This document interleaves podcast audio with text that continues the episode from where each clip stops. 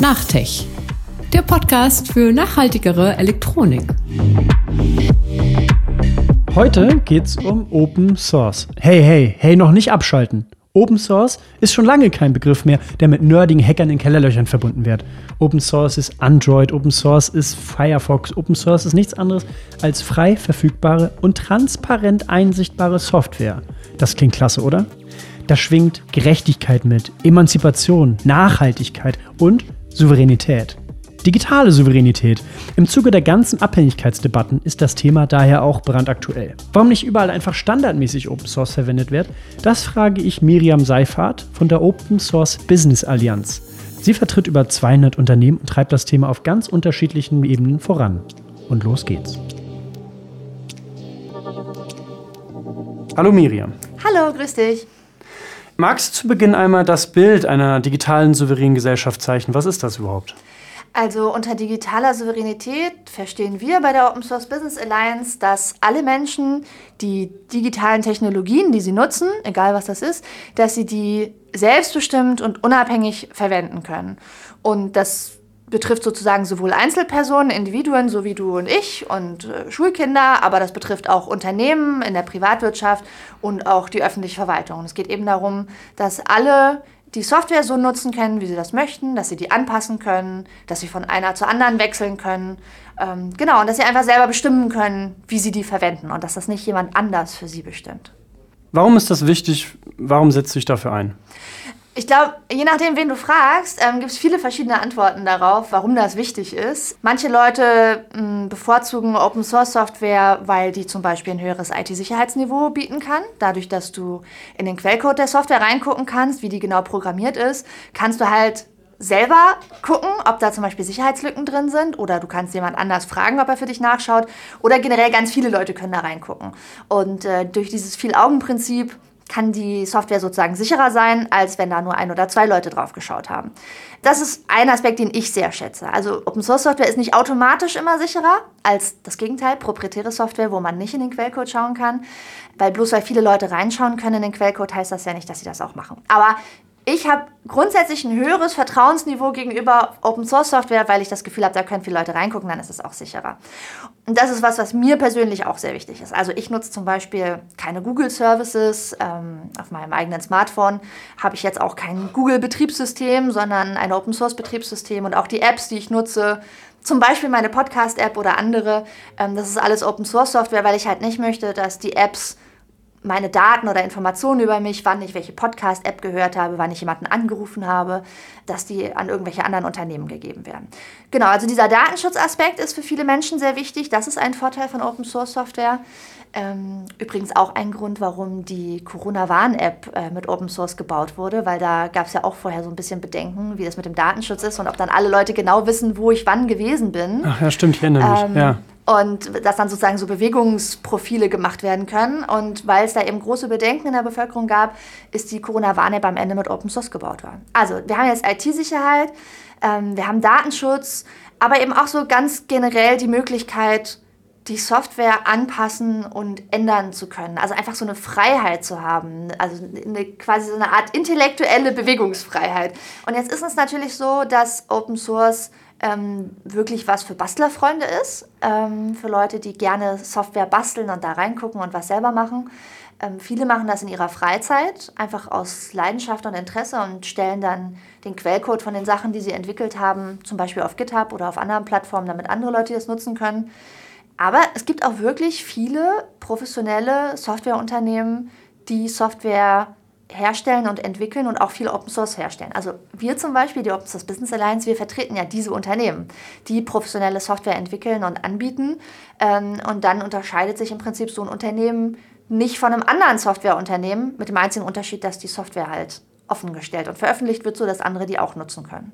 Und darauf gleich mal Eingang. Ich wundere mich ein bisschen für, also bei einem Unternehmen, das die Software herstellt, wo sind nachher die Gewinne? Wenn sie öffentlich zugänglich macht, dann könnte es ja jeder kopieren, weiterentwickeln. Wie funktionieren nachher die Business Cases bei dem Unternehmen? Genau. Die Businessmodelle, die funktionieren ganz häufig in erster Linie über Dienstleistungen und Support, weil bei Open Source verkaufst du ja keine Lizenz meistens. Wenn du jetzt sagen wir mal, du kaufst dir irgendwie Microsoft Office oder so, dann bezahlst du ja für die Lizenz und dass du das nutzen darfst.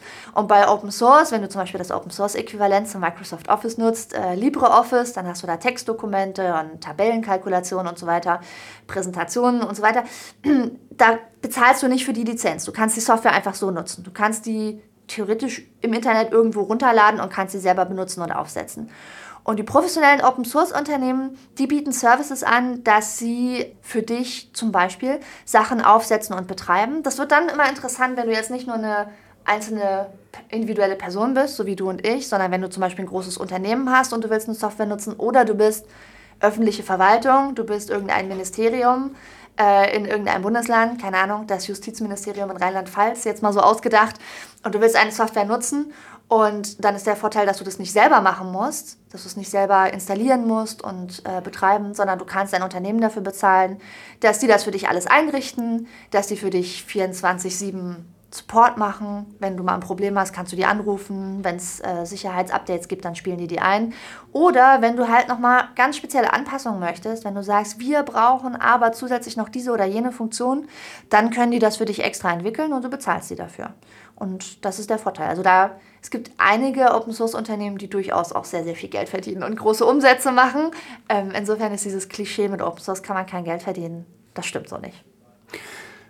Was ist denn noch der Vorteil von Open Source? Ich bin gerade überlegen, weil ich habe letztens irgendwann eingegeben, äh, welche Apps welche Tracker verwenden. Hat das damit auch was zu tun? Der Hintergrund ist, dass die Tracker, die halt immer wieder Daten senden, auch den Akku leer ziehen vom Handy mhm. und dass man die auch selber nicht abschalten kann und auch Daten versenden die ganze Zeit. Mhm.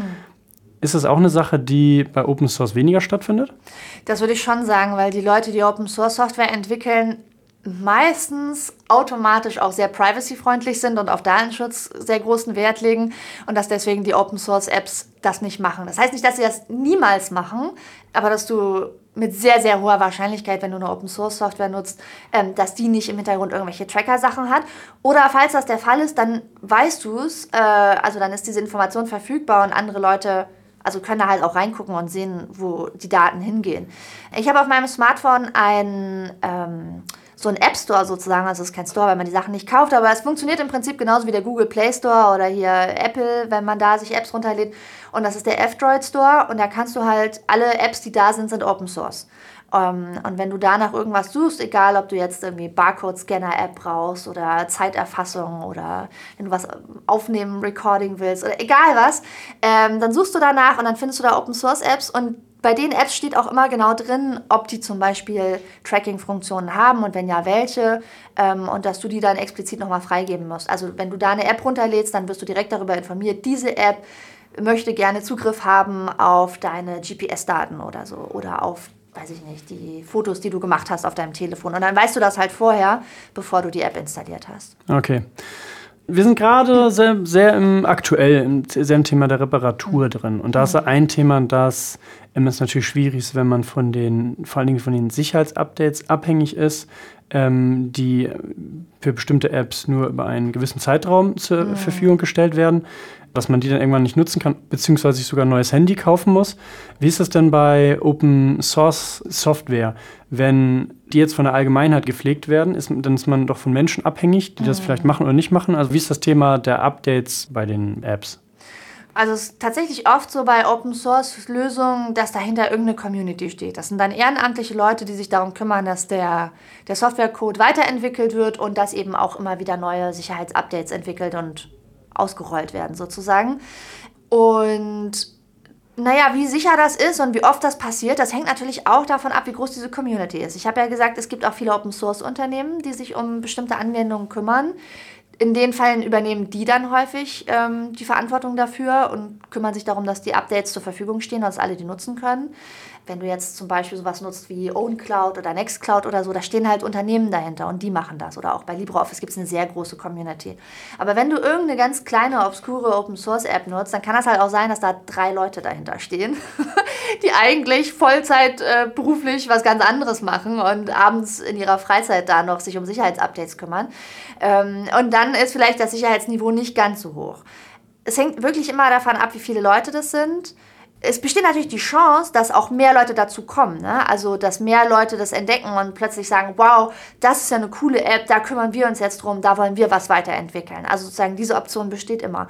Aber es gibt auch im Open-Source-Bereich sowas wie den Circle of Life, dass einfach manchmal Sachen abandoned werden. Also, dass die nicht mehr weiterentwickelt werden, dass eine Community irgendwann sagt, hm, eigentlich ist das jetzt nicht mehr so geil oder es gibt was, was Neues, was Besseres, was uns lieber gefällt oder es gibt einen Fork, ja, irgendwie Community teilt sich, die einen sagen, wir, wir wollen das jetzt anders weiterentwickeln und dann wird die ursprüngliche Version äh, sterben gelassen sozusagen. Ja, das ist auch ein spannender Teil. Das hängt ja so, das ist ja quasi die Emanzipierung der, der Gesellschaft, wenn sie so Sachen selber entwickeln können und wenn es zurückgeht ins Kleine. Also Hashtag so Grassroots-Bewegung. ja. wir hatten das zum Beispiel in einer Episode, hatten wir den Mixer von Open Funk, der, was jetzt ein Hardware-Projekt war, wo sie die Konstruktionspläne Open Source stellen und der Mixer quasi in welchen Teilen der Welt, der vielleicht anders hergestellt wird oder weiterentwickelt cool. werden soll, können die Menschen den anpassen, mhm. können da vielleicht eine Kaffeemaschine draus machen oder können das Material anders nutzen. Und das war halt ein ganz spannendes Beispiel für Emanzipation der Gesellschaft. Mhm. Und so wie du es gerade gesagt hast, wäre das bei Software genauso. So das ist ganz genauso. Du nennst es Emanzipation, das passt total gut. Ich nenne es auch immer Demokratisierung, weil es ist halt, jeder kann mitmachen, jeder kann dabei sein. Du bist halt nicht mehr dann abhängig davon, dass irgendwie ein proprietäres Unternehmen, wenn es gnädig ist, dir ein neues Sicherheitsupdate gibt und dann musst du genau das nehmen mit allen Funktionen, die da drin sind. Also bleib jetzt einfach mal bei Microsoft als Beispiel. Dann kommt da irgendeine Version, dann hast du da irgendwie ein Textverarbeitungsprogramm, das 10.000 Funktionen, von denen du eigentlich nur sieben regelmäßig brauchst. Die anderen ziehen im Hintergrund total viel Strom. Hast ja eben schon gesagt, häufig sind dann irgendwie die Akkus schnell alle, weil irgendwie noch im Hintergrund getrackt wird. Du bist nicht sicher, ob vielleicht alle deine Daten im Hintergrund gesammelt und an das Unternehmen zurückgeschickt werden. Du hast keine Kontrolle darüber und du bist halt total abhängig von der Gnädigkeit eines proprietären Unternehmens. Und bei Open Source Software kannst du halt die Dinge selber in die Hand nehmen und dich mit anderen zusammenschließen und sagen, hey, ähm, das finde ich total cool, lass uns das mal machen. Und du hast diese totale Freiheit, da hinzugehen und das zu machen und es so für deine Bedürfnisse anzupassen, wie du es brauchst. Ich zum Beispiel bin jetzt auch keine Entwicklerin, ja. Also ich könnte jetzt auch, also mein, ich könnte mich hinsetzen und Programmieren lernen oder mich in bestimmte Programmiersprachen reinfuchsen und dann könnte ich auch an Apps was ändern und sagen, meine Podcast-App ist super, aber diese eine Funktion, die hat mir schon ganz lange gefehlt, die will ich da jetzt einbauen. In der Theorie könnte ich das machen, in der Praxis bin ich keine Entwicklerin und mache andere Sachen. Aber ich kann zum Beispiel gucken, welche Leute entwickeln denn an meiner Podcast-App und dann gibt es sowas wie hier zum Beispiel wie bei Patreon oder so, ne? Oder bei mir Coffee. Kannst du zum Beispiel spenden an ein bestimmtes Projekt und kannst sagen, hey, ich finde das total cool, dass ihr das macht, ich will euch unterstützen. Ist aber auf freiwilliger Basis. Ähm, und man kann natürlich trotzdem, auch wenn man selber nicht entwickeln kann, kann man ja Wünsche für Änderungsvorschläge eingeben und sagen, hey, das und das fände ich gut. Und dann kann man hoffen, dass jemand sagt, ja, das ist eigentlich eine gute Idee, das würde ich mal anpassen und diese Software da ändern. Ich würde hier noch einen Tipp loswerden. Ein Freund von mir hat ein total cooles Kinderbuch geschrieben, das total gut erklärt, warum Open Source ah, ja, Software wichtig ist. Das Buch heißt Ada und Zangemann, ein modernes Märchen über Skateboards, Himbeereis und Software.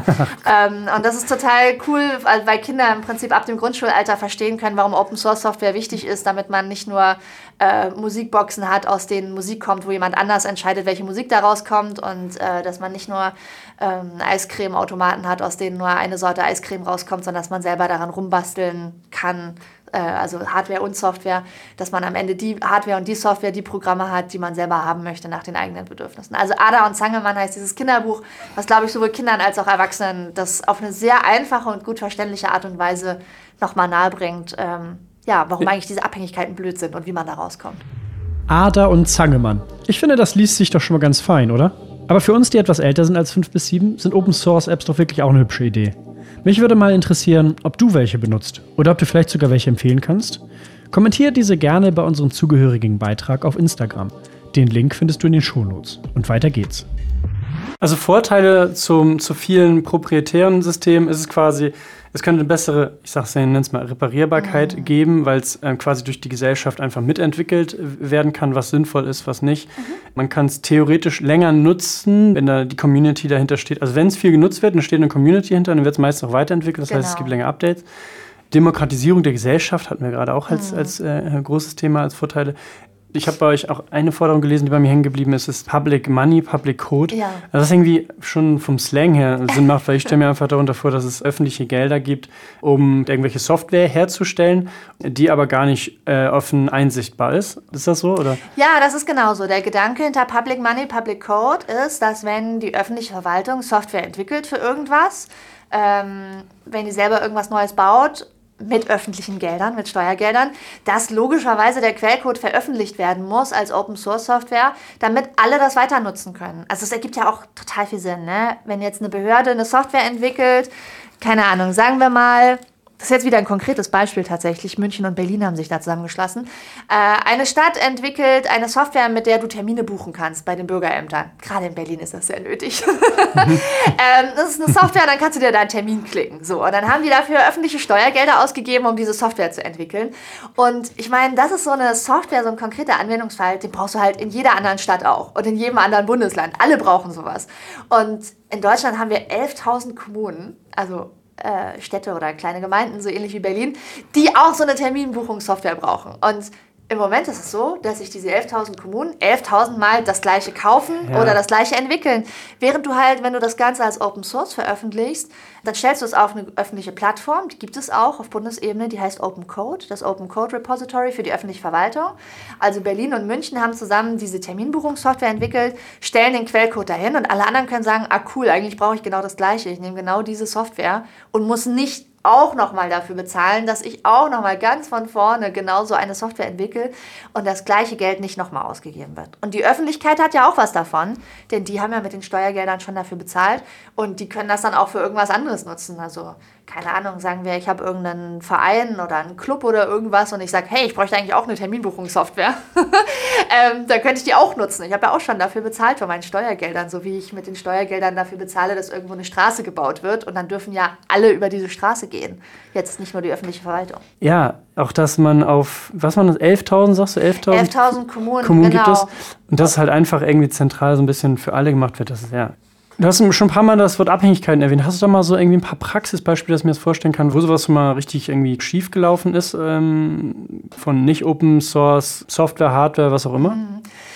Wir, wir sagen immer, ähm, bei proprietärer Software ist ja das Problem, wenn du von einem Anbieter abhängig bist, dass der im Wesentlichen für dich einen Knopf ausschalten kann. Wenn der entscheidet aus irgendeinem Grund, ab morgen gibt es die Software nicht mehr, dann stehst du halt vor schwarzen Bildschirmen. Insbesondere, wenn du Sachen nutzt, die nur in der Cloud sind. Ne? Also wenn du jetzt nicht irgendwie was gekauft hast, was dann wirklich auf deinem eigenen Gerät äh, lokal installiert ist. Ähm, und die Leute sagen dann immer so, ja, aber das würde ja nicht passieren und Microsoft würde das nicht machen. Also äh, ihr malt da so ein Schreckgespenst an Wand. Aber es gibt einen konkreten Fall, wo das wirklich mal fast passiert wäre. Das war 2019. Ähm, da gab es zwischen Venezuela und den USA diplomatischen Streit. Äh, es ging da um die neue Regierung in Venezuela. Damals war noch die Trump-Regierung in den USA an der Macht. Mm, und die Trump-Regierung hat dann zu dem Unternehmen Adobe, die ja unter anderem diese PDF-Reader machen, aber auch so Creative-Sachen, die Trump-Regierung hat gesagt, dass US-Unternehmen in Venezuela ihre Services nicht mehr anbieten dürfen. Und das hat bedeutet in dem Fall, dass das Unternehmen Adobe in ganz Venezuela, in dem ganzen Staat Venezuela von heute auf morgen ihre Services nicht mehr anbieten durften, weil sie eben ein US-amerikanisches Unternehmen sind und der US-Präsident äh, das quasi über sie verfügt hat. Ähm, es gibt da auch spezielle Gesetze in den USA, die eben die US-amerikanischen Unternehmen verpflichten, das zu machen. Und das, was wird das denn? Ich will mir gerade überlegen, was, wenn das bedeutet, wenn Adobe, das PDF-Reader, das sind diese ganzen kreativen Programme wie Photoshop und so weiter, die könnten die ganzen genau. Leute im Land nicht mehr nutzen. Creative Cloud, Document Cloud und so weiter. Also stell dir vor, du bist irgendwie eine kreative Person, die irgendwie Adobe braucht, weil du damit, ich weiß nicht, Illustrationen machst oder sonst irgendwas. Äh, und du sitzt in Venezuela und dein Geschäftsmodell basiert darauf, dass du Adobe nutzen kannst und auf einmal kommst du an alle deine ganzen Sachen nicht mehr ran. Also alle Sachen, also die Verbindung zur Cloud ist einfach getrennt.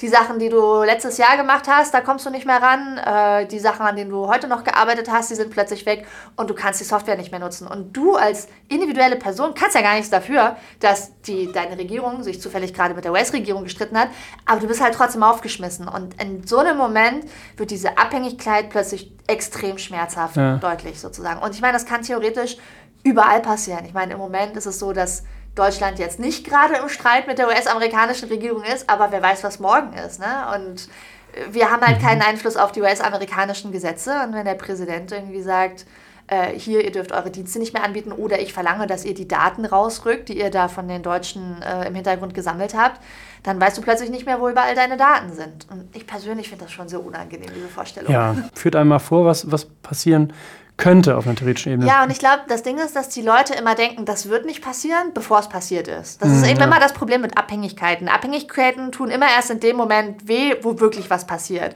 Ja. Sozusagen vorher musst du, brauchst du ein bisschen Fantasie, musst dir vorstellen, okay, was bedeutet das? Ich bin abhängig, was sind die, die Worst-Case-Szenarien, die eintreten können? Und viele Leute sagen, ah ja, die werden schon nicht eintreten und kümmern sich deswegen nicht darum, diese Abhängigkeiten zu reduzieren. Aber dieses Beispiel zeigt, das kann eben doch Ja. passieren. Und Und, dann ist es zu spät. Und sind nicht solche Beispiele auch eigentlich ein perfektes Beispiel für euren jetzt, äh, für euren Verband auf Ja. politischer Ebene, diese Abhängigkeiten zu vermindern, weil Mhm. das wäre wirklich so ein Worst-Case-Szenario, auch auf Regierungsebene, wenn da irgendwelche Softwareanbieter aus irgendwie aus den Vereinigten Staaten ähm, Software sperren, was jetzt wahrscheinlich nicht passiert, aber trotzdem jetzt auch auf dieser ganzen nach Corona und Ukraine-Krieg die ganzen Abhängigkeiten ein bisschen runterzufahren. Mhm. Ja. Bringt euch das irgendwie ein bisschen Fahrtwind auf eure, Ja, eure Forderungen ein? total. Die Politik hat das total verstanden. Das läuft ja unter dieser Überschrift digitale Souveränität.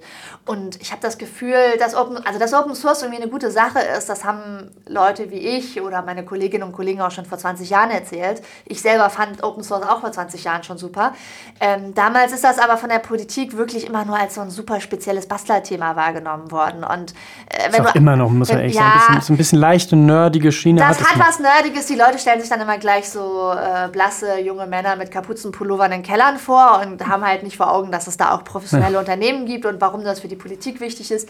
Aber das hat sich wirklich stark geändert. Seitdem das so ein bisschen unter dieser Überschrift digitale Souveränität läuft, hat die Politik das viel besser verstanden und reagiert da auch anders drauf. Ähm, und wie du gerade schon gesagt hast, Ukraine-Krieg, Energiekrise, das hat, glaube ich, wirklich vielen Politikerinnen und Politikern nochmal viel mehr vor Augen geführt und verdeutlicht, wie super unangenehm und schmerzhaft und auch politisch dramatisch das ist, wenn man in so einer Abhängigkeit ist. Wenn man plötzlich zum Beispiel vom, vom Gas aus Russland abhängig ist und sagt, scheiße, wir brauchen eigentlich eine Alternative. Wir hätten eigentlich schon vor mehreren Jahren alternative Energiequellen uns sozusagen aufbauen müssen.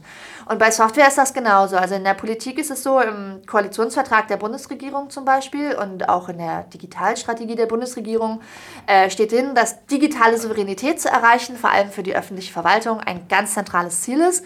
Und um dieses Ziel zu erreichen, wollen sie auf Open Source Software setzen. Das heißt, dieser Zusammenhang, wenn du digitale Souveränität haben willst, dann brauchst du Open Source Software. Das ist in der Politik schon angekommen. Das haben die schon verstanden. Und 2019 übrigens noch ein Beispiel. 2019 war ja das Jahr, wo dieses, dieser Fall mit Adobe in Venezuela war. Und 2019 hat die Bundesregierung auch einen Studie in Auftrag gegeben, um mal zu untersuchen, wie abhängig ist eigentlich die Bundesverwaltung von einzelnen proprietären Abhängern. Ich weiß jetzt nicht, ob es da ähm, einen Zusammenhang gab mit dem Fall in Venezuela, aber vielleicht war das einfach so ein Jahr, wo die Politik ein bisschen aufgewacht ist und gesagt hat, hm, wie abhängig sind wir eigentlich? Und diese Studie, die die Bundesregierung in Auftrag gegeben hat, die hat halt zum Ergebnis gehabt, dass die Bundesverwaltung extrem, extrem abhängig ist von proprietären Anbietern. Insbesondere was so Arbeitsplatzsoftware in Behörden angeht. Das läuft alles über Microsoft. Ähm, Datenschutz fragwürdig, IT-Sicherheit, man muss sich darauf verlassen, was Microsoft erzählt, aber da gibt es ja auch ständig irgendwelche Sicherheitsvorfälle. Und die Studie empfiehlt eben am Ende, ja, also wenn man eigentlich so digitale Souveränität will, dann muss man mehr auf Open Source Software setzen und Alternativen zum Beispiel zu Microsoft aufbauen. Und wie ist die Umsetzung 2019, vier Jahre her? Ist da was ins Rollen geraten immerhin? Ja, da ist schon was ins Rollen geraten. Also ich persönlich finde natürlich, es könnte alles viel weiter sein und man könnte das mit viel mehr Ernsthaftigkeit vorantreiben, aber so ist es, glaube ich, in der Politik immer. Aber ich habe ja jetzt gerade gesagt, in der Studie ist rausgekommen, dass insbesondere was so den Arbeitsplatz angeht von einer einer Beamtin oder einem Beamten in der Verwaltung, die sitzen da, setzen sich an den Rechner, müssen irgendwie Dokumente schreiben und so und die nutzen halt super viel Microsoft. Und die Bundesregierung hat zusammen mit den Bundesländern ein Projekt gestartet, das heißt jetzt Open Desk. Und das ist im Prinzip, das sieht so ähnlich aus und das funktioniert fast genauso wie Microsoft Office. Du setzt dich als Beamtin morgens an deinen Schreibtisch und dann hast du da irgendwie E-Mail-Programme und Videocall und Chat und Dokumentenbearbeitung und äh, Kalender und so weiter und so weiter.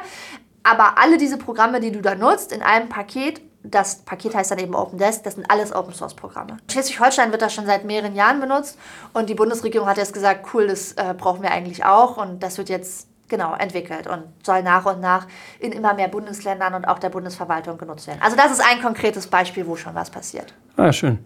Was ist denn der Gegenwind, den ihr erfahrt? Tja, der Gegenwind, also eine Sache, du hast ja vorhin auch gefragt, äh, ob wir schon weiter sind und ob es vorangeht. Und ich habe gesagt, ja, es gibt ein Beispiel, wo es vorangeht. Eine Sache, wo ich finde, wo es nicht vorangeht, ist tatsächlich immer, wenn es ums liebe Geld geht. Also jetzt gerade, wir sind jetzt im Oktober äh, 2023, jetzt laufen im Bundestag gerade die Haushaltsverhandlungen über den Bundeshaushalt für das nächste Jahr. Da wird halt beschlossen, wofür wie viel Geld ausgegeben werden soll. Alle Bereiche, egal ob es um die Bundeswehr geht oder Bildung oder was auch immer. Und da wird natürlich auch immer darüber gestritten, wie viel Geld wird eigentlich für Software zum Beispiel ausgegeben in der Verwaltung. Und da gibt es ähm, einen, einen Haushaltstitel sozusagen, da sind diese ganzen Open-Source-Projekte drin. Unter anderem Open Desk, wovon ich eben erzählt habe, dieses Projekt, dieser Open-Source-Arbeitsplatz für die öffentliche Verwaltung. Da sind aber auch noch andere Sachen drin. Ähm, und dieser Haushaltstitel ist jetzt im Verhältnis zu dem letzten Haushaltsplan halbiert worden. Und das finden wir ziemlich betrüblich und ärgerlich, weil das halt eigentlich nicht mit dem zusammenpasst, was die Bundesregierung immer selber erzählt. Irgendwie im Koalitionsvertrag sagen sie, digitale Souveränität ist super wichtig, wir brauchen ganz viel Open Source. Und wenn es darum geht, dafür Geld auszugeben, dann sagen sie, mm, ach ja, nee, äh, wir geben das Geld lieber für andere Sachen aus. Zum Beispiel für proprietäre Software. Und da gibt es einfach eine ziemlich große Diskrepanz zwischen dem, was die Bundesregierung erzählt und dem, was sie macht. Und da ist es eine Sache, um die wir uns kümmern als Verband, dass wir sie immer wieder daran erinnern, was sie eigentlich versprochen haben und was sie eigentlich machen wollten. Und zu sagen, hey, das passt nicht zusammen. Äh, wenn ihr mehr Open Source haben und nutzen wollt, dann müsst ihr dafür auch Geld ausgeben. Das fällt nicht vom Himmel. Und wenn ihr immer weiter nur Geld für proprietäre Software ausgeht, dann werden auch diese Abhängigkeiten von selber nicht weniger, von denen ihr wisst, dass ihr sie ja habt und die ihr eigentlich reduzieren wollt. Okay, ey, dann ähm, Abschlussplädoyer an die, an die, ich sind bestimmt 10.000 Leute, die da draußen jetzt den, den Podcast hören und einige von denen, nehme ich an, haben proprietäre Betriebssysteme und Programme auf den Handys, sage ich, ich mal. Ich nehme es ihnen nicht übel. Ich nehme es ihnen auch nicht übel, auf jeden Fall. Ähm, aber was wäre jetzt so ein, so ein kleinen äh, Abschlussplädoyer, zu sagen, probiert auch mal ein bisschen, bisschen äh, ähm, Open Source Software aus? Also ich hatte ja vorhin schon gesagt, dass man sich äh, den F-Droid Store runterladen kann, F-Droid. Äh, könnt ihr einfach mal äh, euch runterladen und wenn ihr den auf dem Smartphone habt, wenn ihr mal, da könnt ihr mal ein bisschen rumgucken, ob es zu den Apps, die ihr gerne nutzt, aber wo ihr vielleicht schon ab und zu mal dachtet, hm, kann sein, ich habe gehört, dass die irgendwie viele von meinen Daten sammeln und ich weiß nicht, ob ich das so cool finde, ob es nicht eine Alternative zu der App gibt, äh, die auch Open Source ist. Und da könnt ihr einfach mal danach suchen, weil ganz häufig ist das so, egal ob es darum geht, ob ihr in der App nachschauen wollt, wann die nächste U-Bahn fährt oder ob es eine Menstruationszyklus-Tracking-App ist oder eine Podcast-App oder eine Barcode-Scanner-App oder was auch immer oder Wecker, whatever. Eigentlich gibt es für fast alles auch schon eine Open Source-Alternative und manchmal funktionieren die richtig smooth und manchmal nicht, aber da könnt ihr einfach mal nachgucken und ein bisschen was ausprobieren. Ich empfehle zum Beispiel die Antenna-Pod äh, weil die ist super. Das ist eine Open Source-App. Ja, wunderbar. Dann ähm, ist die Zeit rum. Miriam, ich bedanke mich sehr herzlich für das Interview und viel Erfolg weiter bei deinem Kampf für mehr digitale Souveränität. Ja, danke für die Einladung und viel Erfolg noch mit dem Podcast. Dankeschön, ciao. Ciao. Ja, Open Source und digitale Souveränität. Zwei sperrige Begriffe als weitere Steinchen im Mosaik zum Weg zur nachhaltigeren und fairen Elektronik. Wenn du interessiert am ganzen Gemälde bist, mit Petitionen, Videos und Neuigkeiten, dann abonniere gerne unseren Newsletter. Auch den Link findest du unten in den Show Notes. Mach's gut und bis zur nächsten Folge, immer am letzten Freitag im Monat um 5.12 Uhr.